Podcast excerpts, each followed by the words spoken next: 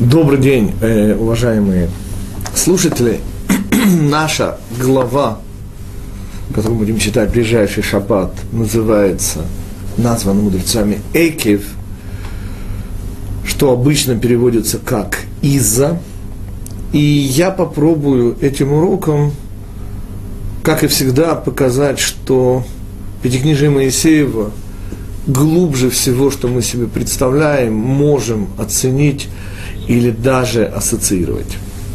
И как раз в этом контексте я хочу вам процитировать слова Пятикнижия, а также тот мидраж, который мне удалось найти как раз вот для книги, который завершил свой пятилетний проект «Путешествие по недельным главам Торы».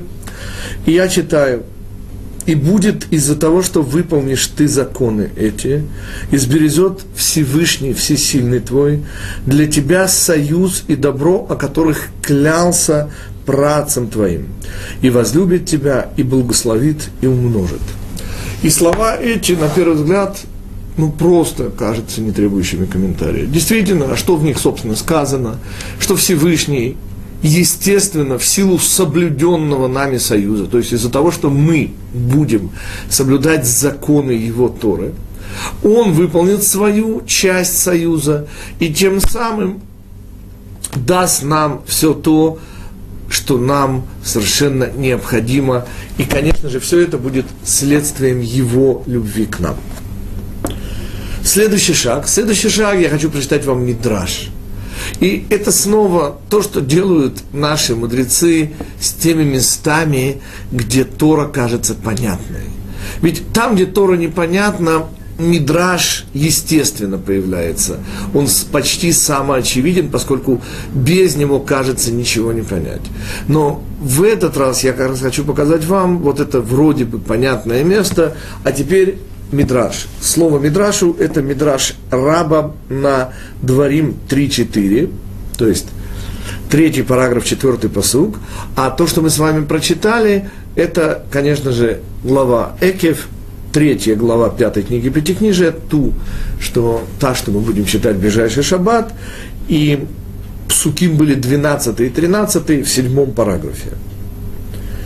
Итак, теперь мидраж к этим словам повторим слова, и сбережет Всевышний Всесильный твой. Что значит сбережет, спрашивают мудрецы в Мидраше. Означает, что все, что Израиль едят в этом мире, происходит из силы благословлений, которыми благословил их мерзавец Белям. А благословления, которыми благословили их працы, сберегаются они для будущего, как сказано, и сбережет Всевышний, Всесильный твой. Вот так необычно утверждают мудрецы, надо понимать эти слова. Причем здесь, простите, Бильам. Как это мы из-за слов, произнесенных этим мерзавцам вопреки собственному желанию.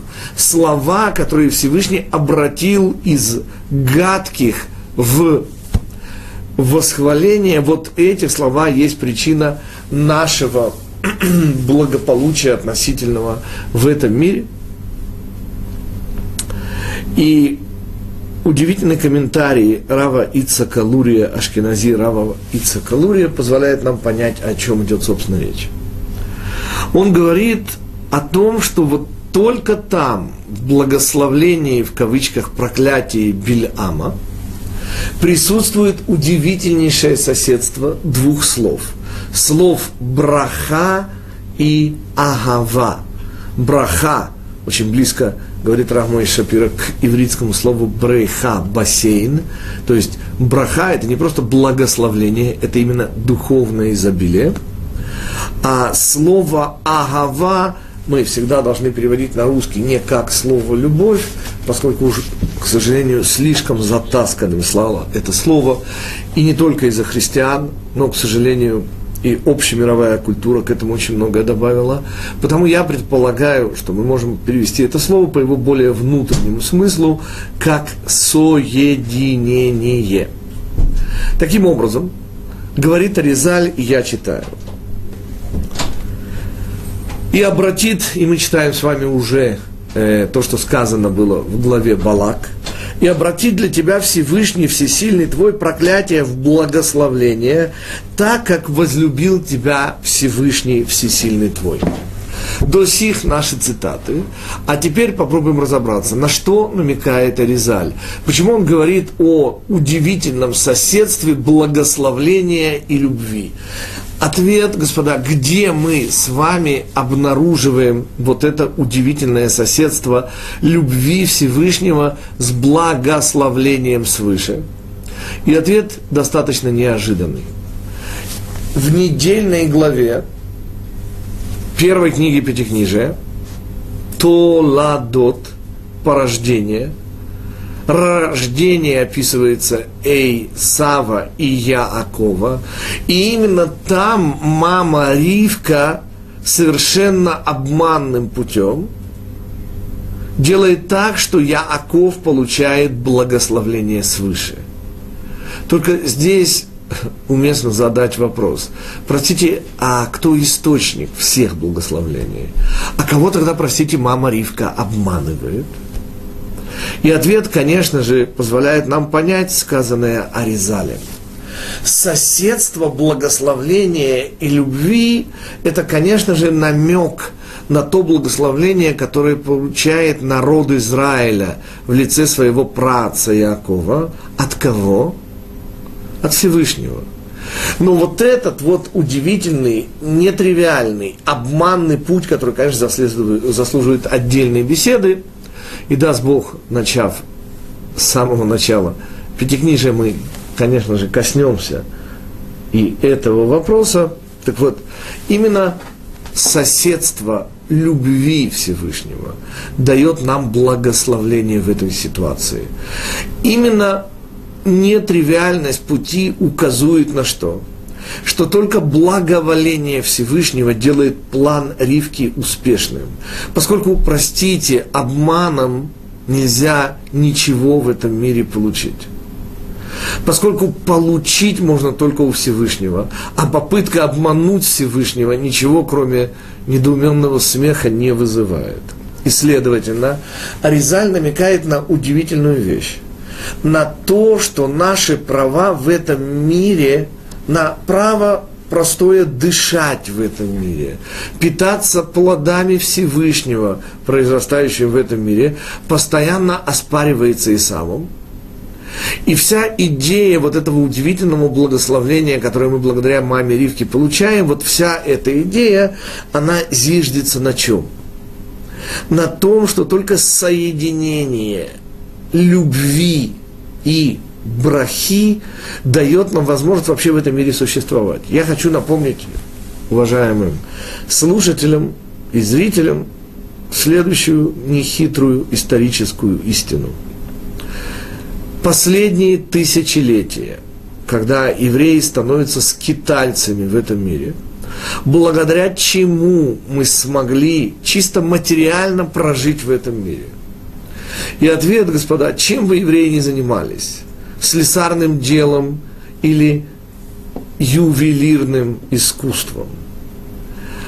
Теоретической физикой или невероятным, совершенно невероятно для успеха делом ростовщичеством. Я напоминаю, что в отличие от итальянских банкиров, еврейского э, ростовщика всегда можно было, что называется, привести к ногтю и просто с ним не расплатиться. Это еще в лучшем варианте. Худшие варианты вы, конечно, и сами помните. И тем не менее, мы преуспевали во всем, чем бы мы с вами, евреи, не занимались. И за это мы должны быть благодарны, конечно же, маме Ривке и вот этому удивительному сочетанию любви и брахи Всевышнего, о котором говорит здесь Аризаль. Кстати, все, что нам остается вспомнить, это что небезызвестный Вильам, потомок Эйсава идеологический, он проводит ту самую линию по Бильам, объясняют мудрецы, это Балаам, то есть проглотивший, растворивший народ.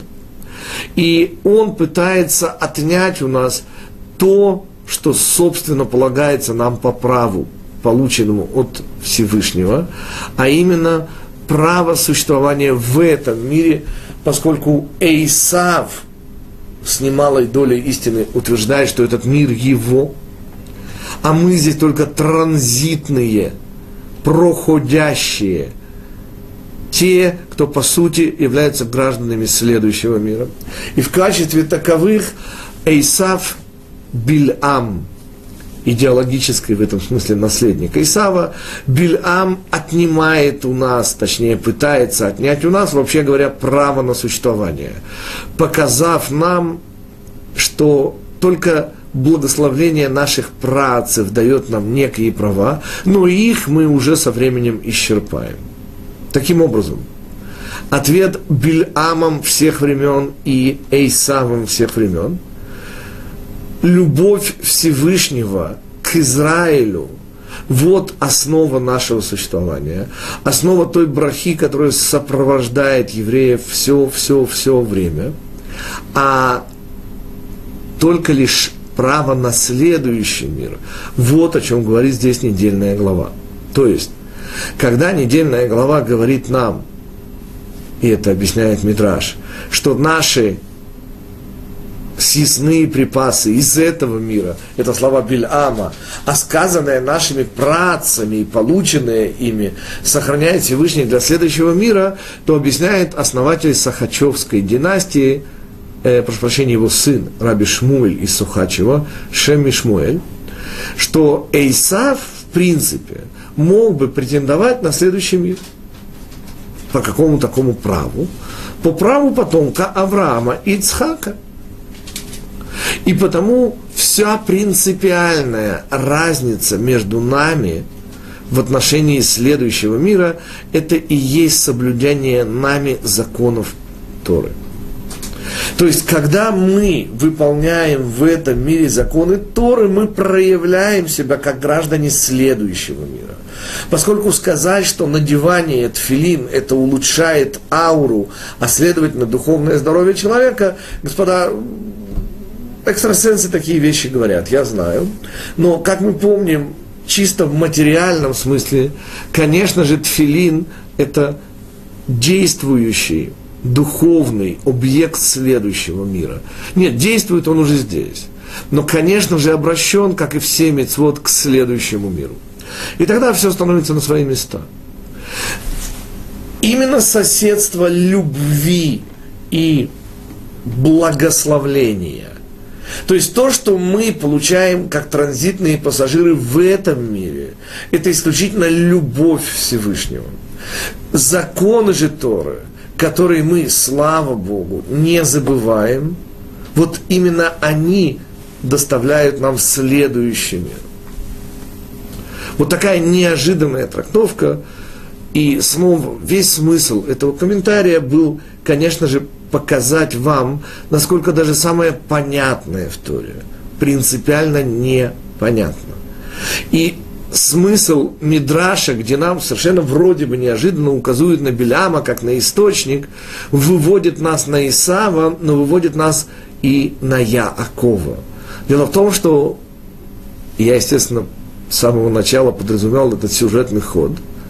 Господа, наша глава называется Эйкев, а Эйкив означает из-за, причина. Но в имени третьего праца звучит именно это слово Яаков. А следовательно, эта глава, как мы сейчас уже увидели, имеет отношение к Яакову и к тому благословлению, которое есть свидетельство любви Всевышнего. Соседство его любви с благословлением – это и есть суть того, что получает Яаков для всех нас – то, что вымаливает у Всевышнего наша мама Ривка.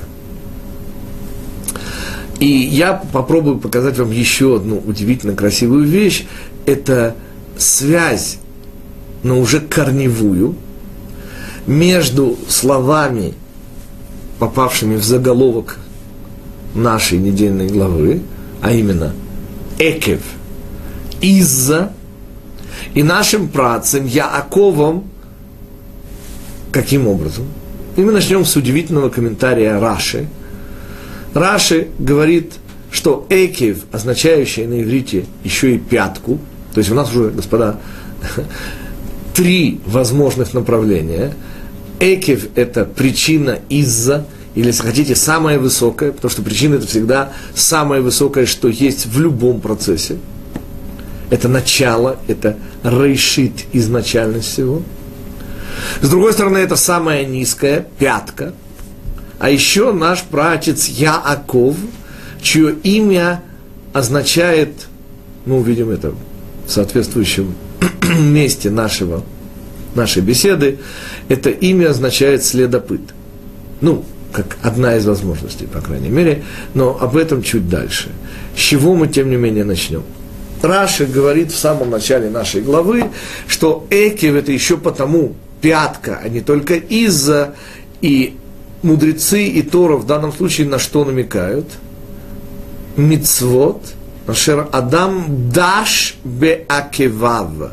На те мицвод, которые в силу кажущейся, ну, не главности, человек давит своими пятками. Очень интересно.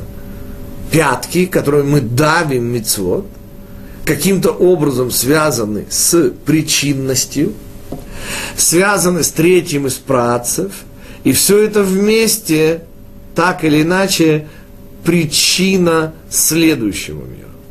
Подчеркнуто снова не этого, и в этом заключалось э, сказанное мудрецами Аризалем и Рави Шмулем и Сухачева. Давайте попробуем навести некий порядок. Во-первых, если мы говорим о высокости и, соответственно, пятки как самая низкая точка, то естественно, возникает идея о смыкаемости. А именно, в недельной главе Ницавим Рав Шимшон Рафаэль Хирш обращает внимание на то, что по сути прозвучало уже в третьей главе первой книги Пятикнижия, в главе Лех Леха. А именно, когда Авраам, еще не Авраам, а Авраам, побеждает союз четырех царей и освобождает пять царей и своего племянника Лота, то на предложение взять себе хоть что-нибудь из невероятно богатой добычи, он очень интересная вещь, клянется именем Всевышнего. И это само по себе интересно, потому что клясться именем Всевышнего, но это отдельная история, мы ее трогать сейчас не будем, оставим в качестве вопроса. Так вот он клянется именем Всевышнего, что не возьмет ничего, ми худ от нитки ад, и тут мы всегда привыкли от мала до велика. От нитки, там, я не знаю, до самого драгоценного украшения и алмазной короны. Ответ. Ад срох нааль. До шнурка из ботинка. И обращает Рав Шимшон Хирш наше внимание, что Тора уже в завершении, глава Ницавим, это четвертая от конца главы Торы, то есть третья от начала и четвертая от конца, дает ту же самую идею. И когда Моше обращается к евреям с прощальным словом и говорит «Атем ницавим по кульхем», «Ми» И тут он очень интересную вещь говорит. Вы стоите, говорит Моше, обращаясь к евреям с прощальным словом. Здесь все присутствуете, стоите. От шоэв меймеха, от того, кто приносит воду, воду черпия, воду ноши, и до, и мы ожидаем, ну, чего-то самого-самого высокого. И ответ, нет, господа, от водоноши до дровосека. Хотев эцеха. Что это значит от водоноши до дровосека, от нитки до шнурка? Объясняет Равирш. Господа, Тора не терпит иерархии. В Торе нет более важных и менее важных законов, ибо все законы Торы имеют один единственный смысл. То есть смыслов у них много, но смысл один – это его законы. И причина, по которой евреи выполняют эти законы, потому что они его. И не может быть его более важный закон «не убивай» или люби ближнего как самого себя, и менее важный закон, например, соблюдай кашрут, обращай внимание на праздники. Все законы Всевышнего одинаково важны, и Тора не терпит иерархии. И здесь важнейшее, господа, замечание. Почему не, требует, не терпит Тора иерархии? Простите, а что причина иерархического взгляда? Почему я хочу 100 долларов больше, чем 10 долларов? Ведь рассуждая, господа, можем прийти к какому выводу? Что 100 долларов можно потратить без толку, или, не дай бог, даже с вредом для здоровья, а 10 долларами помочь своему ближнему. И тогда окажется в результате, что 10 долларов неизмеримо больше 100 долларов. Так от чего же, собственно, иерархия? И ответ, конечно же, господа, эго. Иерархия – это всегда иерархия желаний чего я желаю больше, кажется мне большим. А что мне совершенно не важно, я давлю пятками, как сказал Раши. То есть, кажется мне недостойным внимания и находящимся ниже самого низа иерархической лестницы. Следующий шаг наших рассуждений. Во-первых, красота Раши уже начинает проявляться. А во-вторых, мы с вами выяснили важнейший принцип – с точки зрения пятикнижия Моисеева нет более и менее важного. И то, что кажется нам мелочью, может оказаться важнейшим для нашей жизни моментом. И никто никогда в этом мире важнейший момент не дает нам иерархию. Мы сами, точнее, наш эгоизм ее нам устанавливает. И понятно из этого, из всего исходя, что суть и причина всех мецвод, и об этом говорит Раши, она одна и та же. Это повеление Всевышнего. А раз так, то попытка расставить их и поделить на более-менее, это не просто, это отрицание авторства Всевышнего, а следовательно оказывается, что то, что мы топчем в кавычках своими пятками, не замечая их важности, это и есть основа всех основ. И снова обратите внимание, основа пятки и самая высокая причина. Мы отвлечемся на одну секунду от нашего сюжета, чтобы ответить э, Геннадию из Красногорска, как убрать посредников, которые ста, стараются встать между благами Всевышнего и собой. Ответ практически уже прозвучал. Если мы помним постоянно второе речение, прозвучавшее на Синае, да не будет у тебя иных сил помимо меня, то тогда мы очевиднейшим образом понимаем, что все благое, оно от Всевышнего, так же, как и все то, что кажется нам, к сожалению, неприятным и нехорошим. И в этом контексте снова отсутствие иерархии ужасно помогает. Внутри нашей жизни, господа, вспомните, как часто именно мелочь ощущается нами как проявление внимания Всевышнего. И тогда, простите, почему это мелочь? Мы опаздываем на поезд, и слава Богу, благодаря стечению многих разных обстоятельств на него не опаздываем. Слава Богу. Почему? Потому что это несомненный знак внимания Всевышнего. Я снова подчеркиваю именно вещи, которые кажутся нам небольшими и не главными.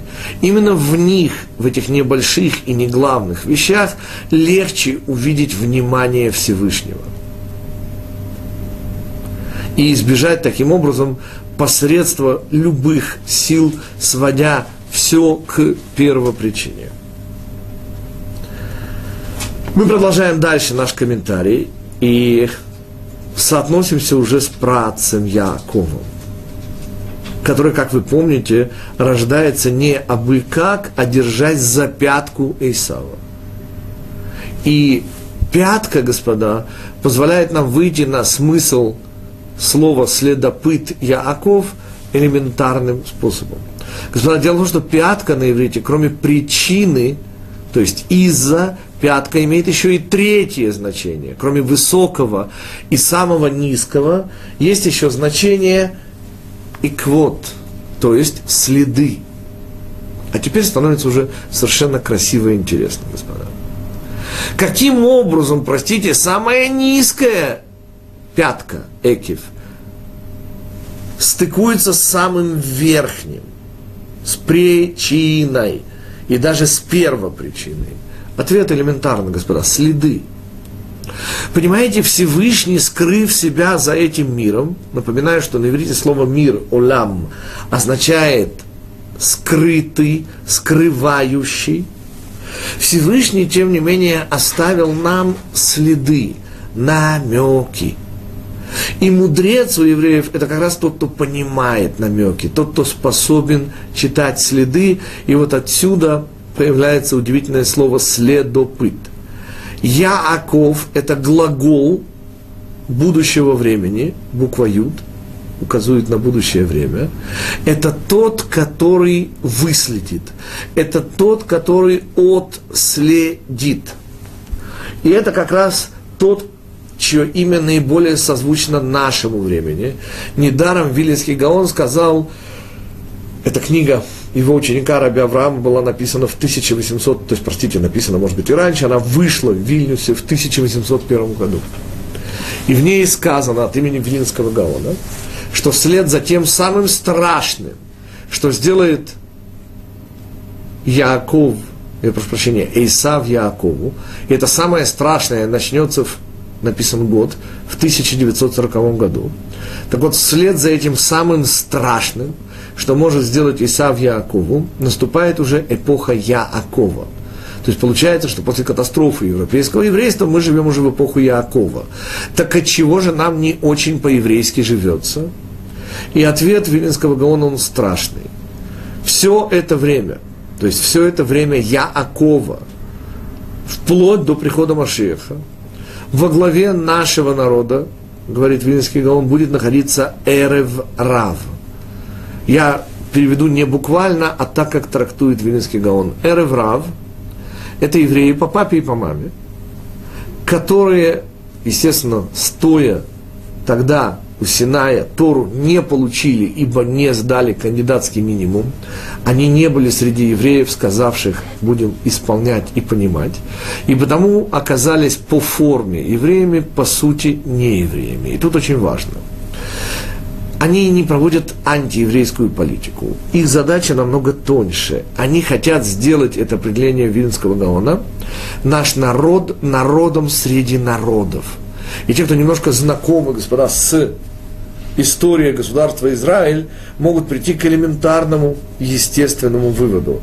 Все главы государства Израиль, без исключения от Бен-Гуриона через Минахема Бегина к господину Нетаньяу, они классические проводники идеи Израиль вместо евреев. Израильтяне как израильский народ вместо еврейского народа. Но не уходя в политику, тем не менее, даст Бог, мы еще к ней вернемся, скажем уже следующее, что задача нашего поколения именно вследствие такой удивительной не просто скрытости Всевышнего, а скрытости вообще основ нашего бытия. Когда нас пытаются убедить, что мы, да, народ милый, прекрасный во всех отношениях, ничуть не хуже французов или, не знаю, а, аборигенов э, реки Амазонки. Ну, ничуть не хуже, но такие же, как все. Так вот это утверждение по сути своей и является проблемой нашего времени.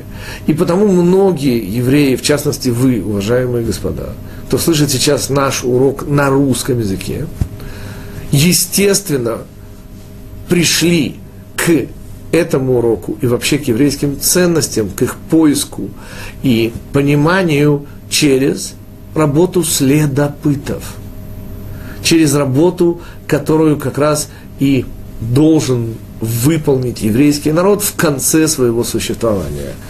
Сейчас мы по следам отслеживаем самое-самое высокое, причины всего. И вот здесь и происходит смыкание нижнего и верхнего. Нижнее – то, что оставляет пятка, например, на песке или на земле, это след – Вот именно по следам, потому что кажется нам неважным, по тем удивительным знакам внимания, на которые надо обращать внимание. Вот именно из вот этих невероятно кажущихся, быть может, пустыми, достойными того, чтобы наступить на них – и складывается удивительная цепочка следов, которая ведет к первопричине, к Всевышнему. И снова оценим красоту сказанного Раши. Язык иврит, божественный язык, в котором нет никаких случайных сходств, где каждое слово благодаря нескольким значениям, нескольким граням, нескольким прожекторам, которые вместе позволяют высветить суть каждого слова. И все это вместе позволяет нам выйти на удивительное высокое понимание задачи, которую решал третий из працев в этом мире. Именно Яаков должен был не обойти Эйсава, а выследить с помощью совершенно внешних вещей этого мира, отследить по следам выйти на Всевышнего. И в этом и есть работа нашего поколения. Мы, видя все возможные блага этого мира, я всегда цитирую по этому поводу Леонида Гайдая, к сожалению, покойного, клев будет таким, что клиент позабудет обо всем на свете – Действительно, господа, войдя сегодня в интернет, из него можно не выйти. Конкретно не выйти. Клев идет такой, господа. Следующий шаг. И вот задача Яакова, он держится за пятку Исава, господа, во всем этом материальном изобилии присутствует удивительнейшим образом отпечатки – оставленные Всевышним для того, чтобы мы могли его за этим миром скрытого вычислить, выследить, отследить. Я снова подчеркиваю, Яков держится за пятку Исава. То есть следы, которые оставляет прогресс на наших еврейских душах, в конечном итоге помогают нам выследить. И маленький пример, господа, все те, кто в real time сейчас меня видят и слышат – это, господа, благодаря удивительному прогрессу. И для меня совершенно очевидно, что та причина, из-за которой разговор с нашими антиподами в Австралии сегодня может быть дешевле, по крайней мере, когда мы говорим об Израиле, через скайп, чем разговор между двумя евреями, живущими в одном городе. Это уже явь. Все это служит одной единственной конечной цели, господа. Когда Машиях придет, даст Бог еще сегодня, сколько-то минут осталось до захода солнца у нас в Израиле, по крайней мере, так вот, он сможет обратиться сразу ко всем людям, даже не только ко всем евреям, просто ко всем людям сразу. Никакой проблемы, господа. Понимаете, в конечном итоге во всем мы понемножку, и вот это уровень мудрецов и праведников, должны начинать видеть удивительные знаки внимания Всевышнего. Я не помню, к сожалению, имени этого замечательного русского равина, который впервые увидев железную дорогу, ну, я имею в виду не рельсы, конечно же, а паровоз, тянущий вагоны, это была не первая царско-сельская ветка, я думаю, что это уже было что-то типа Петербург-Москва, но тем не менее это было еще до середины 19 столетия, 1837 или 40 какой-то год. Знаете, что он сказал? Сказал, господа, посмотрите, один горячий, сколько холодных тянет за собой. И вот это, господа, конечно, не нам доступно. Но мы в своей жизни обязаны отслеживать вот эти следы и видеть в конечном итоге конечная цель во всем, что происходит его к нам знаки внимания, знаки любви. Даже в том, что кажется нам, к сожалению, неприятным. Окей, мы закончили с вами вот эту часть нашей беседы и переходим к еще одному комментарию, с которым я хотел вас сегодня познакомить. Удивительно. Геннадий с нами согласен? Окей. Спасибо, Геннадию. Но тот комментарий, с которым я вас сейчас хочу познакомить, не менее красив, чем тот, который вы сейчас услышали, и тоже будет основан на корнях, а в его основе идея седьмого любавического рэбе Раби Минахама Мендела Шнейрсона, который отвечает на совершенно необычный вопрос. В нашей главе Эке сказано «Пустыне великой и ужасной, где змеи, сарафы, сейчас отнесемся к этому слову сараф, и скорпионы. Опять же, на первый взгляд, господа, ну все понятно, ну пустыня. Кстати, что только в пустыне змеи, сарафы и скорпионы? Ну, ну, допустим. Великая и ужасная пустыня, что-то типа Сахары. Ну, в принципе, Синайский полуостров, если считать его пустыней, то географически получается – и скорпионы действительно водятся, и змеи, господа. Сарафы, отсюда знаменитая русская серафим, кстати. Буквально сжигающий. И это одно из названий змеи. Сараф – это змея, но при этом еще и сжигающая. То вот в этой, ну, совершенно нейтральной фразе мы сейчас буквально за 20 минут, ровно столько нам осталось с вами, господа, попробуем увидеть невероятный, потрясающий по своей глубине сценарий нашего жизненного пути. И, конечно же, все, что для этого нужно, это чуть-чуть знать иврит. И помни, что на иврите слово «пустыня» происходит не от слова «пустота», а «мидбар» происходит от слова «медабер», то есть «говорящий». Простите, с какой точки зрения пустыня говорящая – Увидим. Может быть, даже не на этом уроке, но еще увидим. Наша же ближайшая задача попробовать увидеть вот эту удивительную эволюцию. Нахаш сарав акрав. Дело в том, что на иврите слово «змей» имеет дополнительное значение. И они явным образом отражают суть вот этого явления – который обычно изображает по-русски большой буквой «З», змей с большой буквы. Слово «нахаш» на иврите означает гадание, ленахеш – гадать. Что еще? Медь.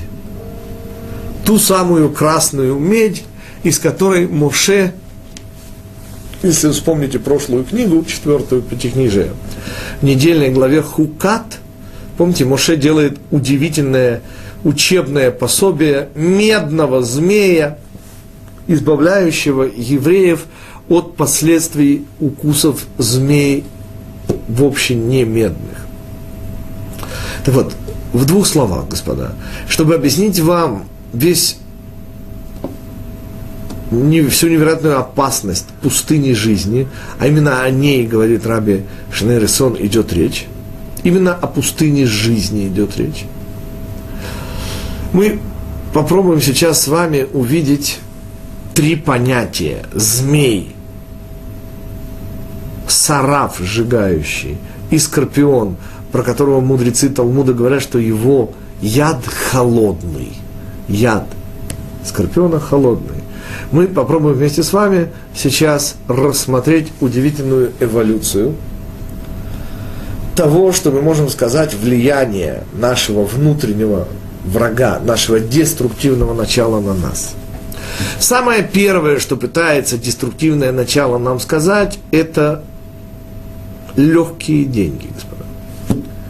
Вот эти самые легкие деньги, которые так кажется легко заработать, господа. Ну, провести 200 грамм героиня через, героина, прошу прощения, через границу – и три еврейских мальчика сегодня сидят в Японии с каким-то невероятным сроком, потому что их попросили, как они утверждают, даже не зная, что они проводят, да, чуть ли не бесплатно, но скорее, я думаю, все-таки не бесплатно, провести небольшое количество вот этого страшного наркотика или еще чего-нибудь. Конце концов, несколько небольших алмазов. Провести несколько небольших алмазов и такие то есть 10 минут страха, господа, зато такие деньги, чтобы не сглазить. Понимаете, связь между змеем и гаданием. Господа, зачем работать, зачем трудиться? Ведь можно же в яблочко попасть почти не целясь. Представляете, какая прелесть, господа? Выиграть лотерею. Зачем трудиться, господа? 10 минут страха, и у вас толстая хрустящая пачка зеленых баксов. Следующий шаг. Представьте себе, не дай Бог, человека, который выбирает этот путь. И проследим его эволюцию. Вот эти толстые пачки баксов, которые достаются ему десятью минутами или получасом или двумя часами страха –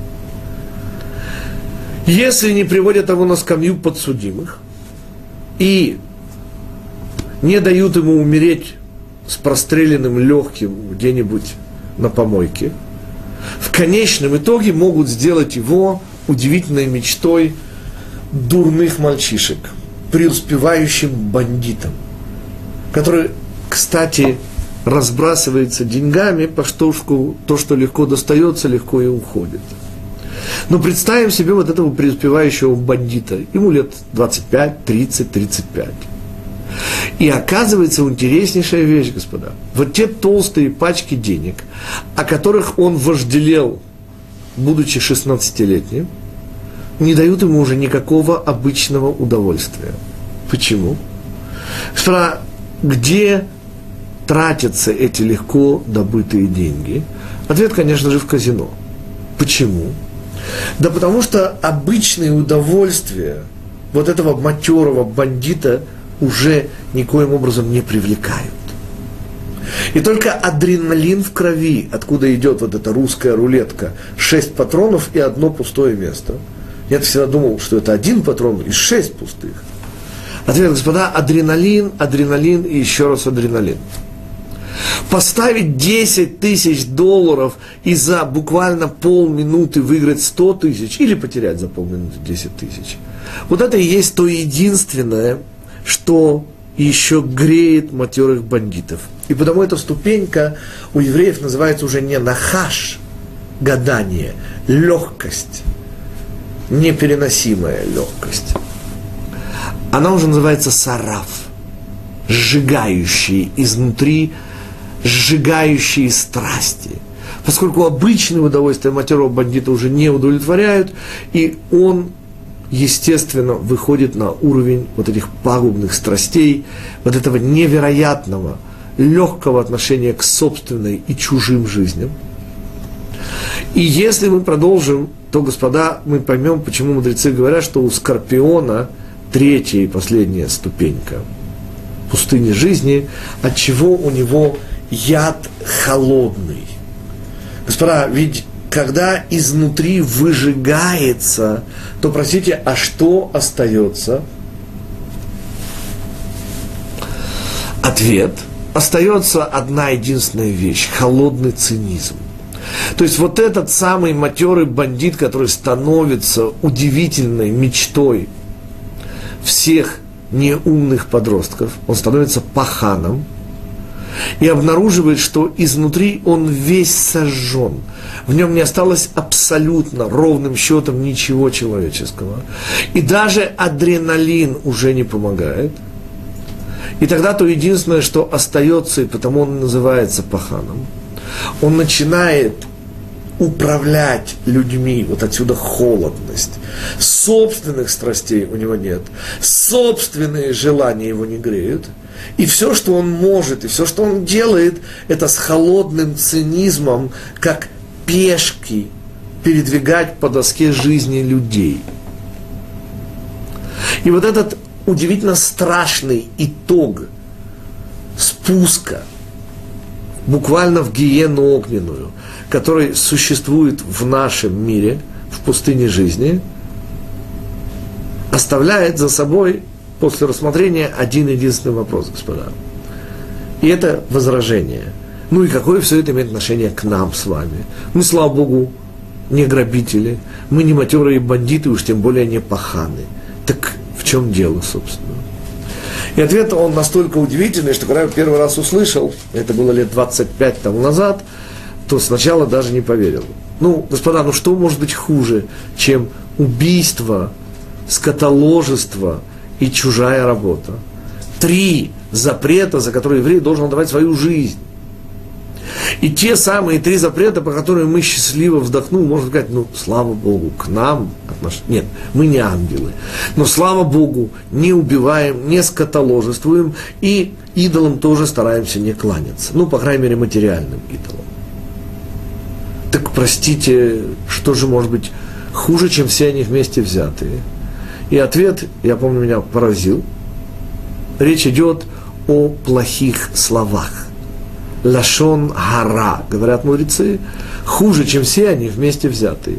Я сейчас не буду объяснять, это нужен совершенно отдельный цикл бесед. Весь ужас злоязычия.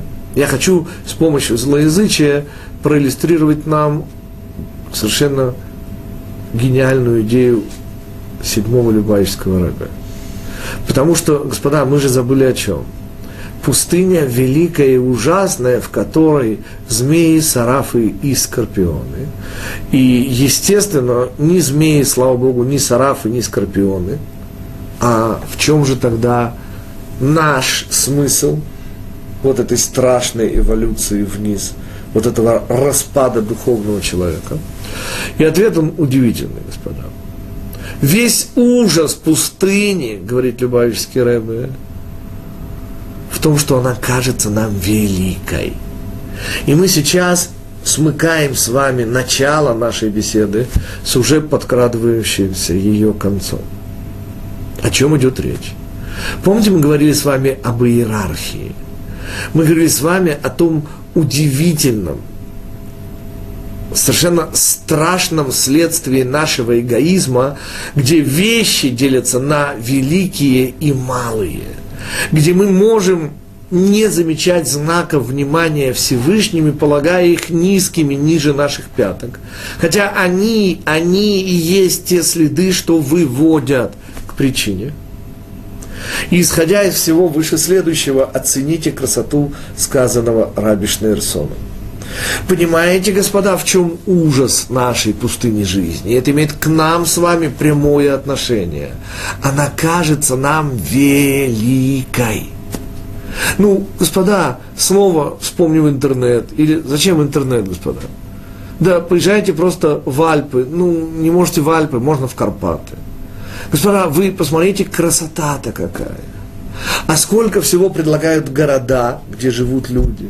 А сколько всего можно еще обнаружить в каких-нибудь сибирских реках вслед за нашими бардами отправившись. И так далее, и так далее, и так далее. Понимаете, здесь есть от бутерброда до Моцарта.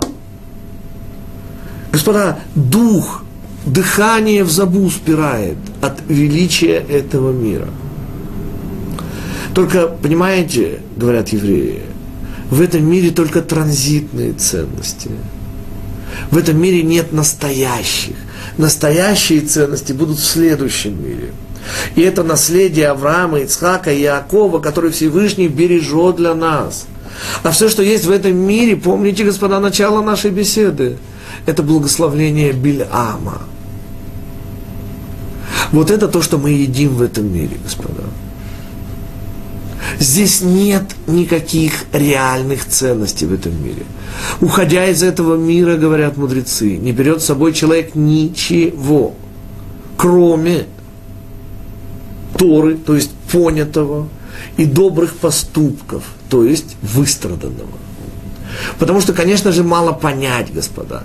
Это понятое, это добро еще надо выстрадать, сделать его своим, внутренним, настоящим замеченным и оцененным. И это все, что есть в этом мире с точки зрения ценностей реальных. И потом этот мир называется пустыня, господа. Здесь нет реальных ценностей. Здесь есть только кажущиеся. А самая главная опасность этого мира – клиент может позабыть обо всем на свете, господа. И сколько таких клиентов мы знаем. И, господа, я напоминаю вам сказанное в трактате «Шаббат» до последней минуты своей жизни не можем мы, не имеем права полагаться на себя. И маленький пример, Рав Давид из Коцка, первенец знаменитого раби из Коцка, раби Менахема Мендла Моргенштерна. будучи при смерти, практически на смертном одре, он буквально с того света возвращается в этот мир. И тогда его отец, Раби Скотска, спрашивает у него, ну, говорит, твой Ецерара оставил тебя перед смертью? И тот говорит, нет. Ну, говорит, а что он тебе говорил? Вот он, когда я чувствовал, что я буквально на смертном одре, говорил мне, начни говорить Шма Исраэль Ашем Элокейну, для того, чтобы на слове Эхад твоя душа вышла, и люди бы сказали, а, какой праведник умер. Понимаете, господа, до самого последнего момента нашей жизни наш внутренний враг, естественно, в соответствии с нашим уровнем, господа, не у всех у нас, к сожалению, есть уровень сына, первенца, раби из. Но он достает нас до самого конца.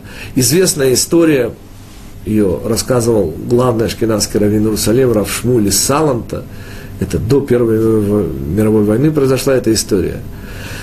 Еврей, которому были отданы очень большие последние почести, его провожали в последний путь множество иерусалимских евреев, хотя ничем к сожалению, хорошим этот еврей при жизни отмечен не был, но он ухитрился при своей смерти совершить действительно героический поступок. Он уже, будучи на смертном одре, и Хевре Кадиша, и уже надо говорить «видуй», исповедь свою последнюю, сказал следующее вместо исповеди. Почему мы его и помним? И он смог что-то повернуть в своей жизни. Он сказал следующее. Капара всю свою жизнь, он действительно был известен как невероятный скупердяй. Всю свою жизнь, говорит, я тянулся к деньгам. Я отдаю себе отчет, сказал он, что я уже не встану вот с той моей последней кровати. У меня уже холодеют руки и ноги, жизнь уходит из органов моего тела. Но если вы сейчас достанете туго набитый кошелек, я холодеющей рукой еще к нему потянусь, господа. Понимаете, какой ужас наша пустыня жизни. Она кажется нам великой. Она кажется нам набитой ценностями. От кошелька до способности вызвать у людей ощущение, что ты праведник. От бутерброда до Моцарта. Но по сути своей, и в этом смысле была некая реклама весь этот урок, я ни в коей мере не хочу отбирать ваше время, оно очень дорого, как и время любого человека в этом мире, но так получилось, что Всевышний дал мне прочитать эту историю, и я ее перепечатал в своей вот этой пятой части «Путешествие по недельным главам». История эта появилась в 1976 году, она была напечатана на русском языке в журнале «Хабада Возрождение». С тех пор я больше нигде не видел перепечатанной. Она достойна, господа, быть прочитанной каждым евреем и даже каждым человеком. Дело в том, что эта история, как ничто иное, объясняет, насколько масштабы этого мира могут казаться чем угодно, но насколько они отличаются по сути своей от реальности. И то великое может оказаться крайне малым и практически незаметным. А то почему мы, выражаясь языком Раши, ходили и топтали своими пятками, окажется теми удивительными алмазами добра и Торы, которыми мы пренебрегли не потому, нема дурных, господа, конечно же, алмазами никто, которые мы просто не заметили. В силу чего? А, господа, большой алмаз, ну, в два карата, это такое маленькое зернышко – который очень тяжело отличить даже от простого стекла. И вот эта аналогия с алмазами, это аналогия тех вроде бы незначительных ситуаций в нашей жизни, которые мы пропускаем, не понимая всего величия, которое дается нам через это малое. Ибо великое дается только через малое. То, что кажется великим, господа, никогда им не является. Это лживые, никоим образом не имеющие отношения к реальности, иллюзорные ценности этого мира. Лишь только то, что не блестит, будет по сути своей не просто кусочком стекла, а настоящим-настоящим бриллиантом. Подводим итог. Наша сегодняшняя беседа состояла из трех частей. И я честно попытался сделать так, чтобы первая и третья части смыкались не только благодаря соединяющих их второй части, но и буквально соединялись конец и начало.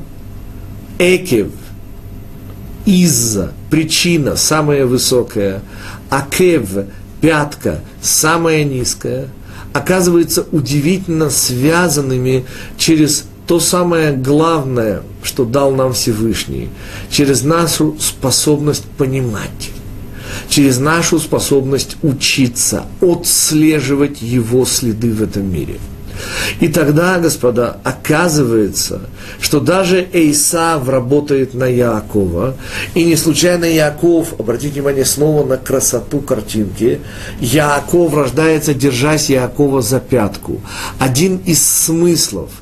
Материальный мир, по сути, дает нам такое количество следов, следов Всевышнего, которые выводят нас на него, что только отслеживая – и видя, как устроен этот мир, мы уже можем вычислить Всевышнего. Еще одно важнейшее замечание.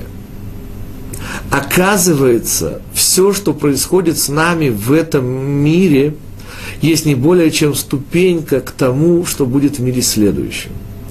И Всевышний внимательно следит за тем, чтобы то богатство, то духовное наследие Авраама, Ицака и Иакова, которое полагается каждому из нас, осталось бы не растраченным. А живем мы на дивиденды, живем мы на те проценты, на те слова мерзейшего из мерзавцев, того, кто хотел нас уничтожить, и того, кто, по сути, оказался мерилом безмерной любви евреев – э, и, прошу прощения, Всевышнего к Израилю, к евреям. И вот эти проценты, которые мы должны тратить в этом мире, это понимание того, что те три плохих недели, которые мы завершили, и уже в этот шаббат читали знаменитое Шабос Нехаму, Нахаму, Нахаму, это ми Израиль, утешайте, утешайте народ мой Израиль. Все семь недель, которые нам остались до праздника головы года, о котором мы тоже обязательно еще поговорим с вами, вот все эти семь недель зиждятся на тех трех, которые казались нам совершенно в кавычках несправедливой суровостью Всевышнего. Именно на проклятиях, благословлениях Бильама мы существуем в этом мире. Вся же доброта и любовь Авраама, Ицхака и Якова в совершенно нерастраченном виде даст нам в конечном итоге следующий мир и даст Бог поскорее. Мы с вами, как всегда, встретимся через неделю.